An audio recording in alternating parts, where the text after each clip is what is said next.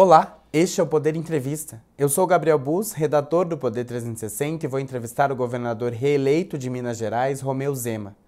Zema tem 58 anos, é administrador e empresário, formado em administração de empresas pela Fundação Getúlio Vargas.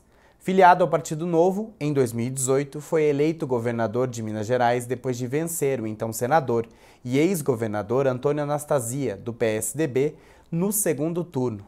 Em 2022, foi reeleito no primeiro turno com 56% dos votos válidos. Vai comandar o terceiro estado mais rico do país até 2026.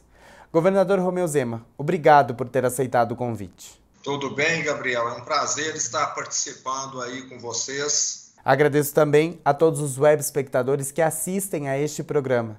Esta entrevista está sendo gravada no estúdio do Poder 360, em Brasília, em 22 de novembro de 2022. Para ficar sempre bem informado, inscreva-se no canal do Poder 360, ative as notificações e não perca nenhuma informação relevante. Eu começo essa entrevista perguntando: ao que o senhor atribui a vitória no primeiro turno para mais um mandato de quatro anos como governador?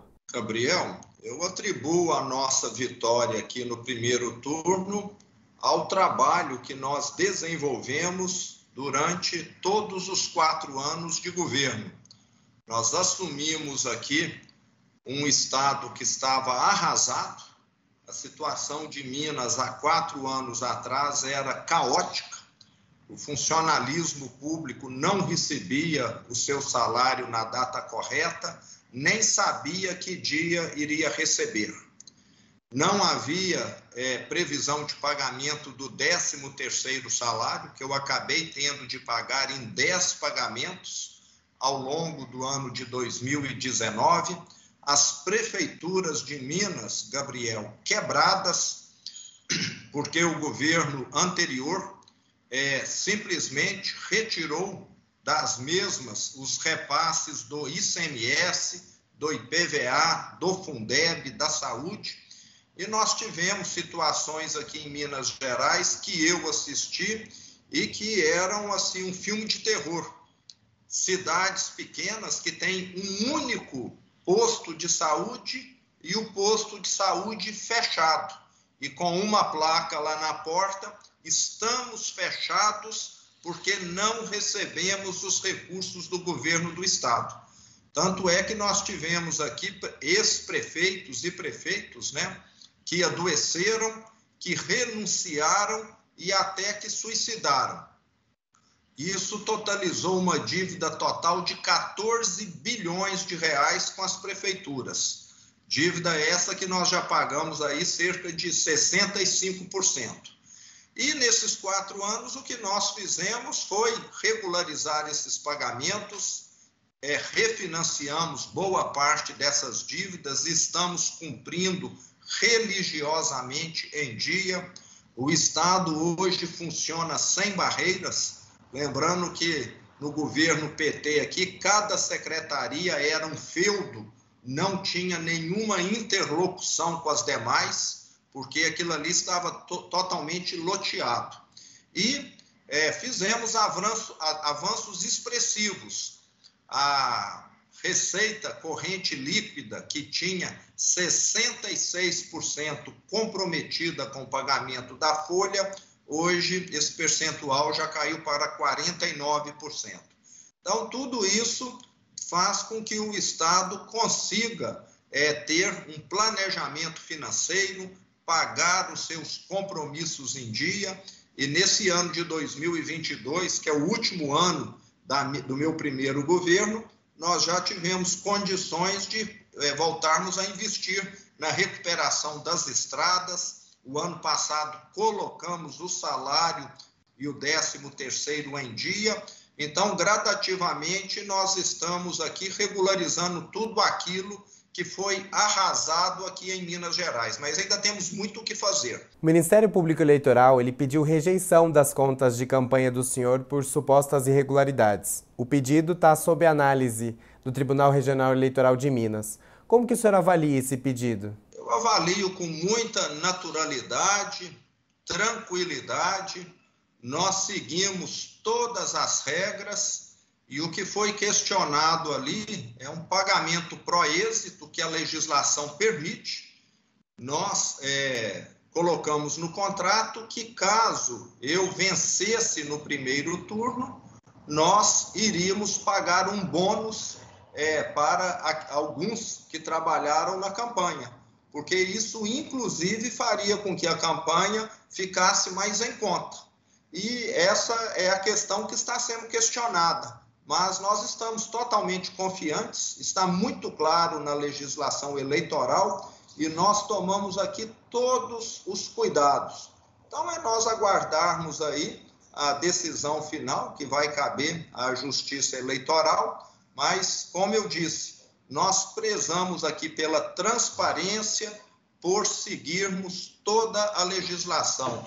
Antes da campanha, antes de eu me envolver na mesma, nós fizemos aqui diversas reuniões com especialistas, inclusive com a Advocacia Geral do Estado, para saber qualquer tipo de conflito que o meu cargo poderia gerar numa campanha eleitoral. E fomos extremamente conservadores. Então, não temos o que temer e em breve nós vamos ter aí o resultado. No segundo turno, o senhor tentou ajudar a reeleição do presidente Jair Bolsonaro.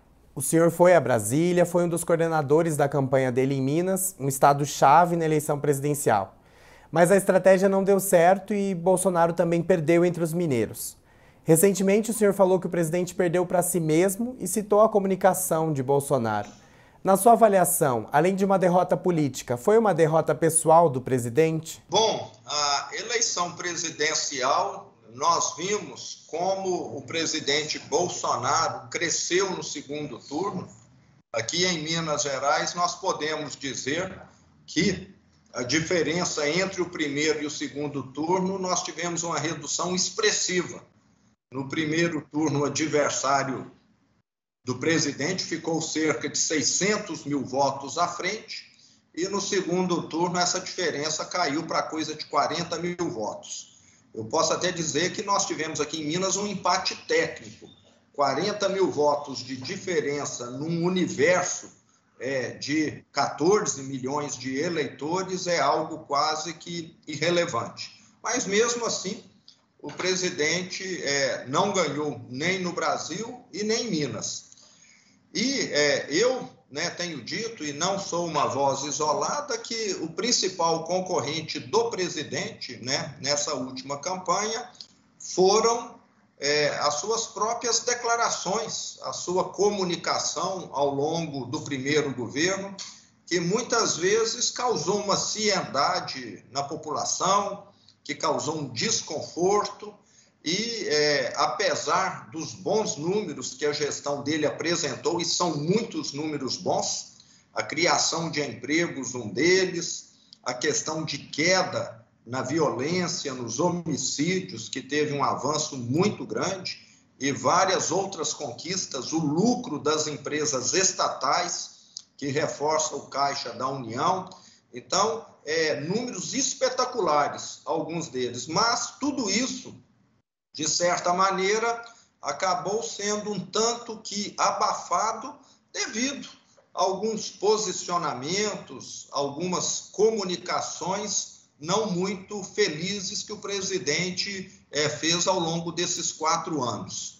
E eu sempre menciono, e muitos concordam comigo, né, que ele próprio acabou sendo aí o seu maior adversário nessas eleições. Infelizmente, é, isso acabou acontecendo e é, que sirva de lição. Acho que o presidente é uma pessoa que está nova, está bem, tem toda a condição aí de voltar a disputar esse cargo que, no meu entender, ele fez uma grande diferença. O Brasil, nesses quatro anos, mudou e teve é, mudanças extremamente positivas. A visão de boa parte da população hoje é, que tem é devido a algumas coisas que ele trouxe. Né? Saímos daquela é, questão que nós tínhamos no passado, de que só o Estado resolve tudo, de que é só aquela velha forma de fazer política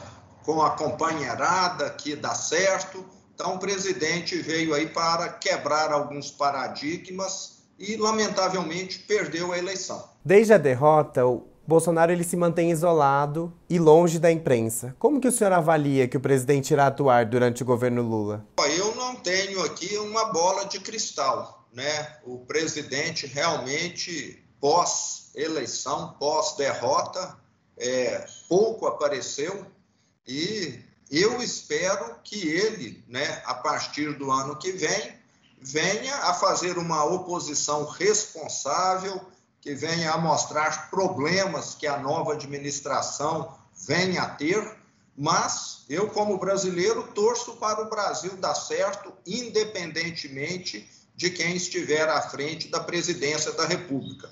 Não é porque alguém foi eleito e eu não apoiei ou eu discorde de alguns posicionamentos que eu vou torcer para dar errado. Eu também farei uma oposição responsável. Se o presidente eleito propor uma boa reforma tributária, uma boa reforma administrativa, eu vou lá para Brasília apoiá-lo na mesma hora, porque o que o Brasil precisa é de reforma e não de ficar na mesmice como tem acontecido década após década. A eleição ela ficou no passado, o momento agora é de construir pontes e alianças com os eleitos. Como o senhor pretende construir a sua relação com o presidente eleito Luiz Inácio Lula da Silva? Gabriel, aqui em Minas nós temos 853 prefeitos. Nenhum dos prefeitos é do meu partido, o Partido Novo. Tenho prefeitos aqui de todos os partidos. E o meu relacionamento, o meu diálogo com todos é excelente. Então, nós não temos aqui essa prática de perseguição, essa prática de discriminação ou de privilegiar algum prefeito porque é mais próximo ou porque é menos próximo. E o que eu tenho visto, observado no governo federal é o mesmo.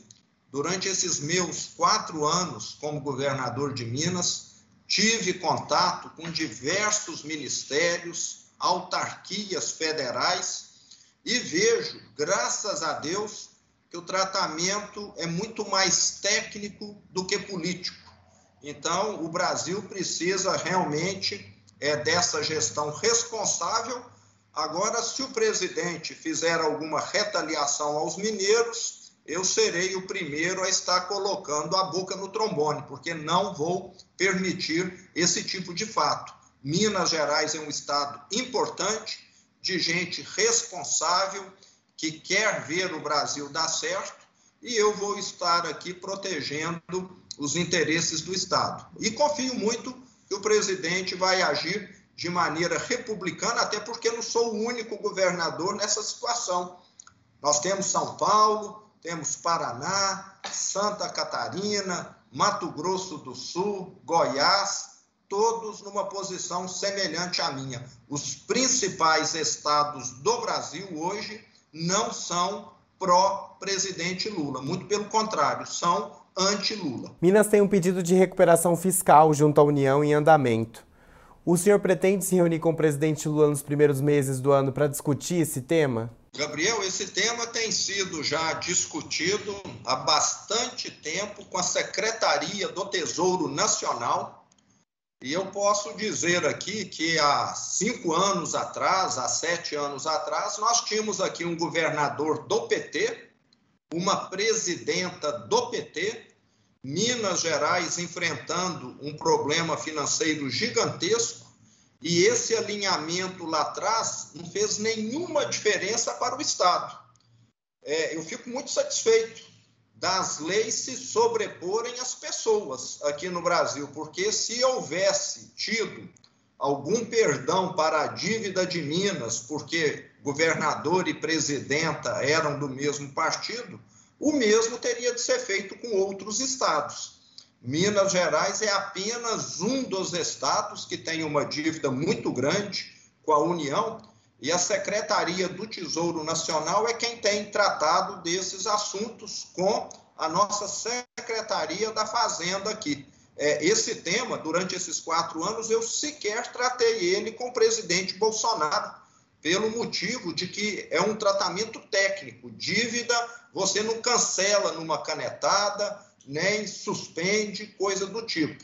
Então, Minas, com toda certeza, vai ter esse tratamento que já está tendo, e eu conto né, com a nova Assembleia Legislativa aqui, para que ela também faça né, a legalidade dessa adesão ao regime de recuperação fiscal, já que o que nós temos até o momento é uma adesão judicial, mas é uma adesão provisória e não a definitiva. A definitiva virá via Assembleia Legislativa.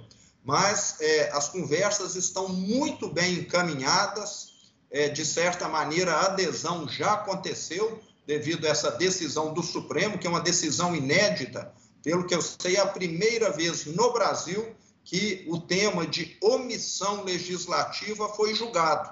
O que a mesa diretora da Assembleia de Minas fez no meu governo foi exatamente isso. Eles queriam que o meu governo não desse certo, a grande maioria da mesa diretora se opôs ao meu governo e não queriam que o mineiro tivesse aqui, o Estado, recursos para poder pagar a folha em dia, para poder comprar medicamento. Então, eles apostaram no caos, mas a justiça acabou prevalecendo e o Supremo é, nos deu esse ganho de causa nessa situação inédita no Brasil. Lembrando que outros estados que conseguiram adesão, Rio Grande do Sul, Goiás e Rio de Janeiro, conseguiram isso via legislativo. E aqui os deputados sequer tiveram a oportunidade de avaliar o projeto, porque ele ficou engavetado na mesa do presidente. O senhor vai precisar refazer pontes com a nova legislatura na Assembleia de Minas. Como que o senhor pretende construir essa relação para o seu segundo governo? A Assembleia de Minas teve uma boa renovação, em primeiro lugar, Gabriel. Em segundo lugar, eu fiz uma campanha muito diferente daquela que eu fiz há quatro anos atrás, que foi uma campanha solo. Era eu, o Partido Novo e os candidatos do Novo. Dessa vez, nós tivemos aliança com mais de 10 candidatos aqui e temos já uma maioria na Assembleia Legislativa. São 77 deputados. Eu posso te dizer que nós temos mais de 40 conosco é, é, nessa, nesse segundo mandato aí, que inicia em fevereiro de 2023. Então, é uma situação muito diferente como eu disse no início, o Estado já está arrumado, em vez dos prefeitos estarem é, digladiando contra o Estado, hoje os prefeitos têm o maior respeito por nós, o mesmo eu digo com relação a eles, estamos caminhando junto. Então, nesses quatro anos, nós criamos aqui alianças, aliados, e vamos fazer um segundo governo com toda certeza com muito mais realizações do que no primeiro, porque a casa, como eu disse, está organizada, a dívida programável, é uma dívida grande ainda, mas nada atrasado hoje. Então, tudo está conspirando a favor de um segundo governo muito, mas muito melhor do que o primeiro, que foi aquela situação caótica que eu mencionei há pouco também. Governador, quais vão ser suas principais metas para esses 100 primeiros dias do segundo governo? Gabriel, nós vamos continuar aquilo que já está acontecendo. Nós temos muito projeto em execução. Durante 10 anos, o Estado de Minas fez só operação tapa-buracos na estrada, nas estradas. Desde o início de 2022, desse ano, nós estamos recuperando 2.500 quilômetros com asfalto novo, não é mais remendo como se fez aí durante 10 anos. Vamos continuar esse projeto. O nosso plano é atingirmos 10 mil quilômetros de asfalto novo é, no acumulado desses oito anos. Na educação, nós vamos continuar com as reformas das escolas, já reformamos 1.400 prédios. No segundo governo, queremos reformar mais 2 mil prédios. Na saúde, nós vamos concluir as obras de seis hospitais regionais, obras que foram paralisadas na gestão do PT há sete, oito anos atrás. E Tudo isso já está planejado, tudo isso, inclusive, boa parte já tem orçamento previsto. Então, eu diria que o nosso segundo governo vai ser, a, de certa maneira, a continuidade do primeiro, nesse, em todos esses projetos, e alguns projetos, vale é, salientar, são projetos que envolvem o governo federal. Nós vamos ter agora, no dia 22 de dezembro, a concessão do metrô de Belo Horizonte, uma obra que há 20 anos não cresce um centímetro. Nesse período, a cidade cresceu, desenvolveu e o metrô de Belo Horizonte nada.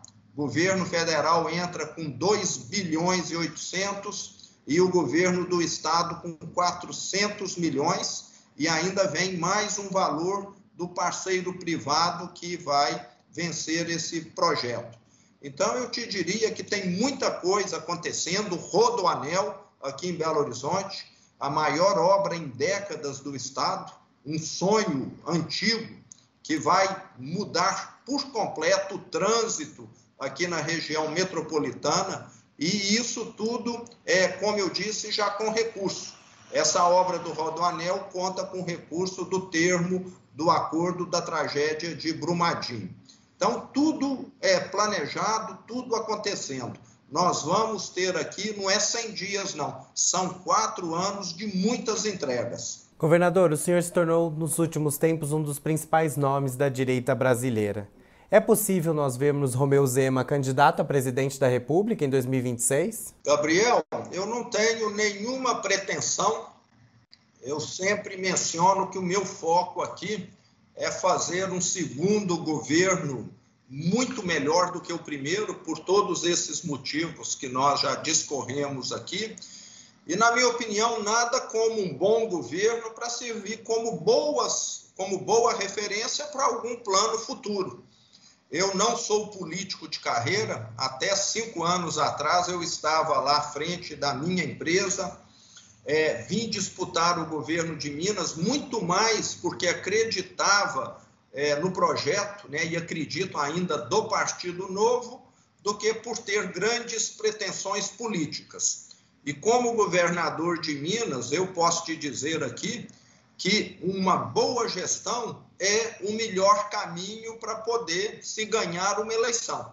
Então, meu foco é fazer uma gestão excepcional aqui em Minas Gerais o futuro a Deus pertence, é, não tenho bola de cristal aqui, e nós vamos ter de conversar sobre isso é daqui a três anos aproximadamente. Então, o meu foco é esse. Eu sou muito prático, não gosto de ficar pensando em suposições. Eu falo que a minha situação é igual a um estudante que está prestando vestibular. Ele precisa ralar e focar nos estudos e não ficar pensando em festa de formatura. E o que você está me falando aí está muito mais para a festa de formatura do que para me ajudar a passar no vestibular. Então vamos focar aqui em Minas e vamos deixar isso aí lá para frente. Sobre a sua possível ida ao PL, o senhor tem mesmo conversado com Valdemar Costa Neto? Não, eu só estive com Valdemar da Costa Neto uma vez na minha vida, não me recordo se há dois, três anos atrás, e não tive mais contato com ele. Estou no Partido Novo, Estou satisfeito com o partido. O partido não foi bem nessas eleições, que foi uma eleição atípica, polarizada. O nosso presidente do Partido Novo, Eduardo Ribeiro, já adotou uma série de mudanças, vai adotar outras, e eu acredito que isso vai reerguer o partido. É um partido de valores, de princípios e não de pessoas, e eu acredito muito nisso não existe o salvador da pátria. Governador, o senhor mencionou o novo e o partido de fato saiu menor das eleições, só conseguiu eleger três deputados federais. Como o senhor enxerga o futuro do partido? Uma fusão seria uma solução? Gabriel, eu sou muito confiante no Partido Novo, porque, diferente da grande maioria dos partidos, ele é um partido de propostas, de princípios e não de pessoas. O partido teve decisões infelizes nesses últimos anos, que eu acompanhei, que eu inclusive fui contra. Posso te dizer aí sobre as últimas eleições municipais. Aqui em Minas, que é um estado com 853 municípios, o partido disputou prefeitura só em cinco. Não era para disputar em 200, não, mas podia ter disputado como eu queria em 20. E fui voto vencido junto ao Diretório Nacional. Mas esse Diretório Nacional já foi totalmente renovado. Foi um partido criado por não políticos e acabou cometendo é, alguns erros que a curva de aprendizado mostrou nesses últimos anos. E o partido agora, eu posso dizer, que está realmente no caminho certo, escutando mais os seus mandatários, o que não acontecia no passado, onde pessoas que nunca tinham tido um contato é, com a política estavam tomando as decisões. Hoje não, é, os mandatários são escutados e eu continuo confiante nas propostas do partido. É um partido pequeno, que encolheu nessa eleição, mas que, como eu disse, tem propostas diferentes da grande maioria, que são partidos oportunistas que mudam de cor, de formato, de acordo com a situação. O novo continua sendo o mesmo partido, independentemente do, do tempo do que estiver acontecendo. Faça sol, faça chuva, o novo mantém as suas propostas de pé e eu acredito é nessa coerência. Agora a gente vai fazer um jogo rápido, eu vou falar sobre alguns temas e o senhor responde brevemente qual a sua percepção sobre o assunto e se é a favor ou contra. O senhor é a favor ou contra uma flexibilização na lei que permite o aborto? Eu considero a lei atual adequada. A princípio, sou contra o aborto, mas é, não sou essa pessoa de ficar atacando países que é, fizeram a mudança, parlamentos que concordam com essa mudança. Eu tenho a minha posição, tenho a minha opinião e muitas vezes sei que ela pode ser vencida, mas a princípio eu sou contrário. O senhor é a favor ou contra a legalização do uso recreativo da maconha, como está ocorrendo em vários países da Europa e também em alguns estados dos Estados Unidos? Sou também contrário. O senhor é a favor ou contra cotas para minorias em universidades? Oh, sou a favor das cotas para minorias, mas vejo que ela tem de ser algo temporário, que precisa existir para resolver esse problema e não para eternizar o problema. O senhor é a favor ou contra privatizar a CEMIG, a Companhia Energética Minas Gerais, ou a Copasa, a Companhia de Saneamento de Minas Gerais? Estou totalmente favorável à privatização, desde que leve e levará benefícios para o consumidor. O senhor é a favor ou contra privatizar a Petrobras? Sou é, favorável a uma privatização onde pelo menos a União perca é, o poder de mando lá dentro. A União pode continuar sendo acionista, o que ela não pode é fazer os desmandos que aconteceram durante a era PT e que provocou todos aqueles investimentos que viraram lixo, que não produzem nada hoje. Isso é fazer o país andar, andar para trás. O senhor é a favor ou contra privatizar o Banco do Brasil ou a Caixa Econômica Federal? Eu diria que vou na mesma linha. Eles poderiam se transformar numa, é, numa corporation, né? onde o governo federal é um acionista que sozinho não consegue mandar mas que pode ainda continuar recebendo os dividendos. Em suma, Gabriel, eu sou contrário é a, a politicagem entrar nas empresas, porque quando isso acontece, quem perde é a sociedade. É o caso da CEMIG aqui. Até hoje, em Minas Gerais, nós temos aqui empresas movidas a gerador diesel, porque a CEMIG não entrega energia em quantidade suficiente. Nós, desde o início do meu governo, estamos correndo atrás do atraso.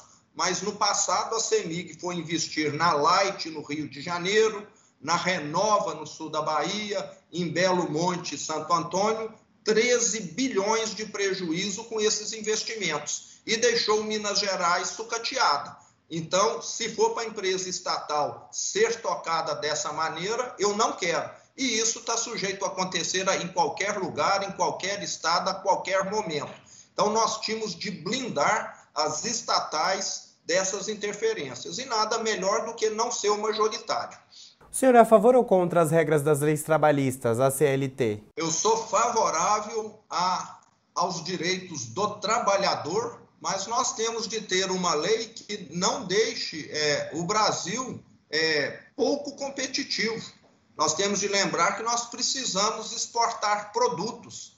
O Brasil se transformou nos últimos anos ou décadas num país de energia cara, pelo motivo que eu citei agora há pouco, de mão de obra cara. E vale lembrar que as leis trabalhistas não incluem talvez a metade da população que trabalha na informalidade. Eu preferiria uma lei com menos direitos que incluísse todos do que uma lei com muito direitos que só inclui 30, 40%. O senhor é a favor ou contra a reforma administrativa que torna mais fácil a demissão de funcionários públicos? Sou totalmente favorável. Esse é um dos grandes problemas que nós temos no Brasil. Várias carreiras públicas precisam ter estabilidade, mas não eternidade. Eu nunca vi um juiz ser demitido mesmo que ele seja um assassino, um ladrão. Ele, no máximo, é afastado e continua recebendo o seu salário. Por que, que isso só acontece em algumas categorias? Na grande massa dos funcionários públicos, há demissão. Eu assino aqui diversas por meses, mas em algumas há um tratamento que eu falo que são cidadãos de primeiríssima categoria. Então, sou totalmente favorável a uma reforma que racionalize, que reduza muitos dos salários dos entrantes, porque hoje são, eu considero, muito altos. Os salários têm de acompanhar, têm de ser bom, mas nenhum recém-formado precisa começar ganhando 25 mil reais. Eu acho que ele pode começar ganhando menos e ir crescendo ao longo dos anos. Governador, o senhor fala que pode dar um apoio ao presidente eleito Lula se ele apresentar uma reforma tributária. Qual seria uma reforma tributária ideal para o senhor? Reforma tributária ideal para mim é aquela que simplifique a vida de quem paga imposto. Hoje, nós temos diversos impostos sobre o faturamento, nós tínhamos de unificar né, o ICMS, o PIS, a COFINS, o ISS, tudo em um imposto só, e estados, municípios e União dividiriam é, esse valor. Hoje nós vivemos essa insegurança jurídica gigantesca. Eventualmente, um tribunal muda o entendimento sobre determinada forma, forma de calcular um tributo e você, de um dia para o outro, descobre que tem uma dívida gigantesca ou então que pagou o imposto a maior. Se é dívida, você vai receber a notificação rapidamente. É só esperar que o fisco não perdoa. Se você tem algum crédito tributário, você vai ter de correr atrás de especialistas tributaristas, gastar muito para tentar reaver é, esse crédito. Isso faz com que as empresas no Brasil fiquem gastando um esforço enorme naquilo que é secundário uma empresa existe é para produzir determinado produto, para comercializar e não para pagar impostos. E eu que venho do setor privado, posso te dizer que eu consumia muito mais tempo meu como presidente da empresa que eu fui no passado, analisando questões tributárias do que propriamente a operação da empresa. Então, o Brasil hoje é um país que é hostil a quem é, toca um negócio. Então, desde que seja para simplificar, eu sou totalmente favorável. E do meu ponto de vista, a simplificação passa principalmente por unirmos esses impostos sobre faturamento. Na sua avaliação, o que precisa ser alterado na segurança pública? O senhor é a favor do chamado excludente de licitude? Ó, oh, eu acompanho aqui de perto a nossa segurança pública é, quem trabalha na segurança pública tem de merecer um voto de confiança, não é porque é, eventualmente algum cidadão, algum criminoso né, foi atingido por alguém da segurança pública que é, a pessoa que fez isso é um criminoso. Ele está ali na função dele, tentando fazer o melhor e eu creio que ele precisa ser julgado com justiça. Excessos não podem ser cometidos de forma alguma. Aqui em Minas, nós temos uma corregedoria que funciona muito bem, um tribunal de justiça militar que também julga esses casos, e pelo que eu acompanho, quando é, algum militar, algum policial faz algo inadequado, ele tem sido aqui em Minas punido exemplarmente. Sei que muitas vezes isso não ocorre é, em alguns estados onde a estrutura é, não funciona tão bem. Mas o que nós precisamos é valorizarmos essas pessoas que muitas vezes colocam a sua vida em risco para estar protegendo é, a sociedade e eliminarmos as frutas podres quando acontece. E nós temos frutas podres aqui em Minas, uma minoria muito pequena. Então, o que vale é um bom sistema. Você ficar é, alterando a forma de julgar, realmente eu não sou é, favorável, não. O senhor conhece o projeto de lei contra fake news em tramitação no Congresso? É a favor ou contra esse projeto? Qual o projeto de lei? O das fake news, que tramita no Congresso. Não, eu sou favorável à liberdade de expressão. Se alguém fez alguma coisa que não é verídica, alguma informação, que ele responda pelos seus atos, que ele pague indenização. Agora, uma censura prévia, na minha opinião, não é o caminho correto. Governador, sobre o meio ambiente, recentemente o senhor teve uma baixa de entidades ambientais no Conselho Estadual de Política Ambiental. O seu estado também é um grande estado de exploração mineral. Como promover a preservação do meio ambiente e, ao mesmo tempo, uma exploração responsável? É possível? é totalmente possível para aqueles que falam né, que eu não cuido do meio ambiente. Eu quero citar aqui que nós fomos o primeiro estado do Brasil a assinarmos o compromisso Race to Zero com o governo britânico. Já tomamos aqui uma série de medidas, inclusive com o setor privado, FAENG e FIENG, as 200 maiores empresas de Minas já assinaram um compromisso e já estão sendo monitoradas no que diz respeito à emissão de carbono. E nós também, Gabriel, aplicamos aqui a maior multa da história a uma empresa mineradora no Brasil, 37,5 bilhões de reais. Se eu fosse favorável a qualquer atividade que degradasse o meio ambiente, acho que eu não estaria agindo dessa maneira. O que aconteceu alguns dias atrás foi que sete ou oito pessoas que estão nos últimos dias do seu mandato, me parece que para ter alguma visibilidade, resolveram fazer uma renúncia coletiva num, é, num conselho que tem 34 membros.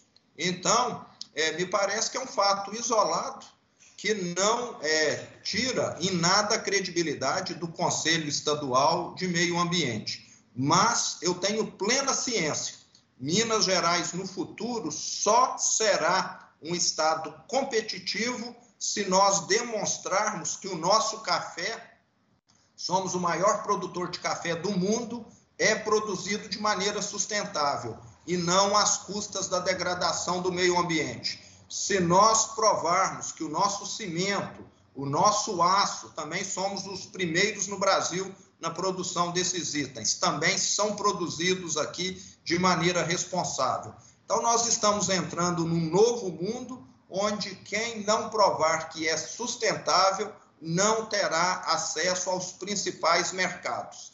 E a lição de casa está sendo feita.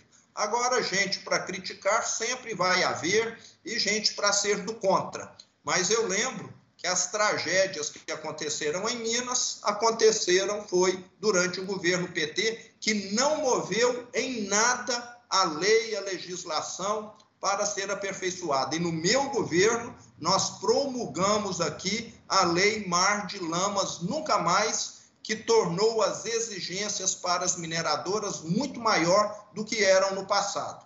Então, criticar é muito fácil, agora fazer corretamente e ver resultados é outra história. Chega ao final esta edição do Poder Entrevista. Em nome do Jornal Digital Poder 360, eu agradeço o governador reeleito Romeu Zema. Foi um prazer, Gabriel, estar aí com vocês Espero encontrá-lo aí em outra oportunidade. Um grande abraço, tudo de bom. Agradeço também a todos os web espectadores que assistiram a este programa. Essa entrevista foi gravada no estúdio do Poder 360, em Brasília, em 22 de novembro de 2022.